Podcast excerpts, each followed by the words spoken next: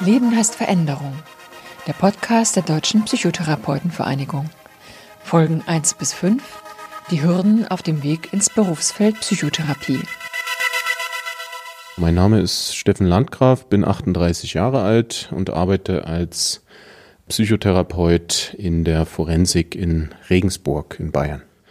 Einer der aufregendsten Momente der Ausbildung war für mich die Prüfung. Folge 3 Prüfungsfragen.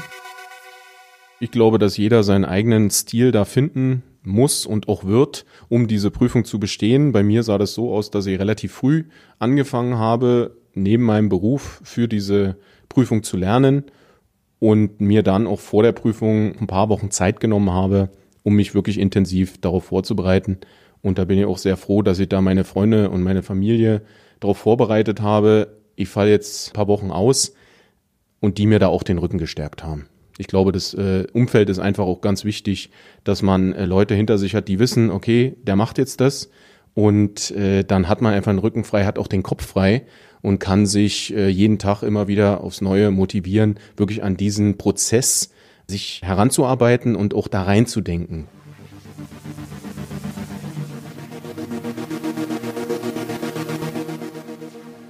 Das war ein großes Theater, also ein richtiger Theatersaal mit so einer Ausschreibung, mit so einem blauen Monitor, da stand drauf Bayerisches Prüfungsamt, äh, psychotherapeutische Approbationsprüfung. Wir sind da rein, jeder an einem einzelnen Tisch, verteilt vor uns die Bühne.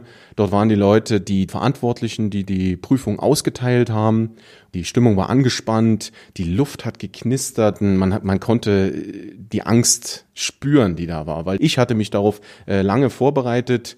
Die Jahre, die da ins Land gegangen sind, mit der theoretischen, mit der praktischen Ausbildung und die werden alle fokalisiert auf diesen einen Moment, auf diese zwei Stunden, die man da sitzt und wo man 48 von 80 Fragen richtig beantworten muss, um die schriftliche Prüfung zu bestehen. Steffen, es kann nichts passieren, sage ich zu mir.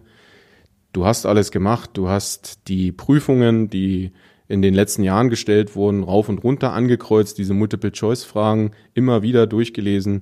Du hast dir ein ICD-10 besorgt, das äh, rauf und runter gelernt, andere Literatur. Es gibt Internetseiten, wo du dich vorbereitet hast. Ich habe mir Mut gemacht in dieser Situation und habe mich in dem Raum umgeschaut und die Atmosphäre aufgesogen, weil ich mir gedacht habe, ich mache das jetzt einmal und dann nicht nochmal.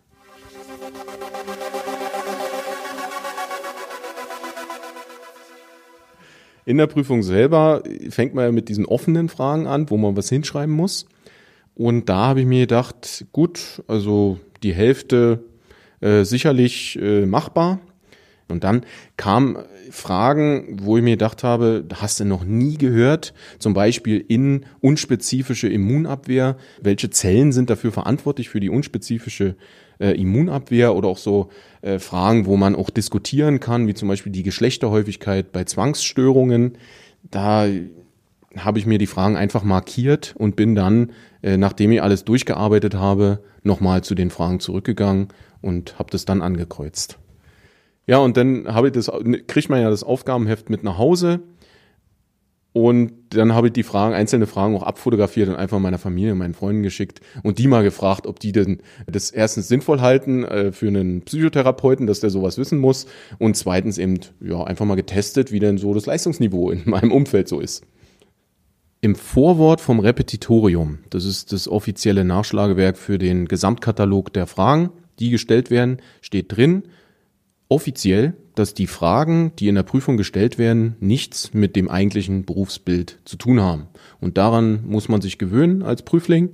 Und das habe ich dann hinterher, wo ich mich auf die Prüfung vorbereitet habe, auch gemacht. Und nach der Prüfung war ich mir sicher, dass dieser Satz auch zutrifft.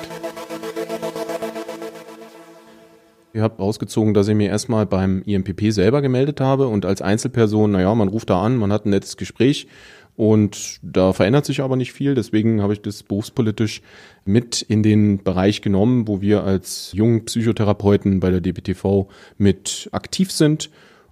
Und wir werden versuchen, die Prüfung praxisnäher zu gestalten.